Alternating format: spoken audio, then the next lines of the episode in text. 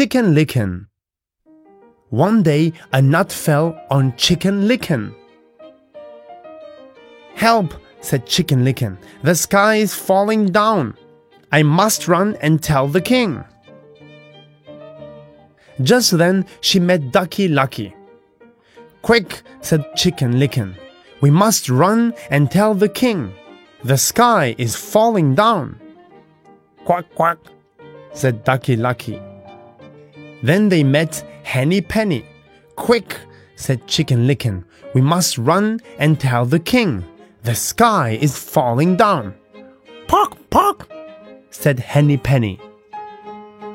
Then they met Goosey Loosey. Quick, said Chicken Licken. We must run and tell the king. The sky is falling down.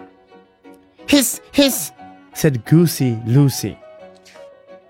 Then Foxy Loxy saw Chicken Licken, Ducky Lucky, Henny Penny, and Goosey Loosey, and he licked his lips.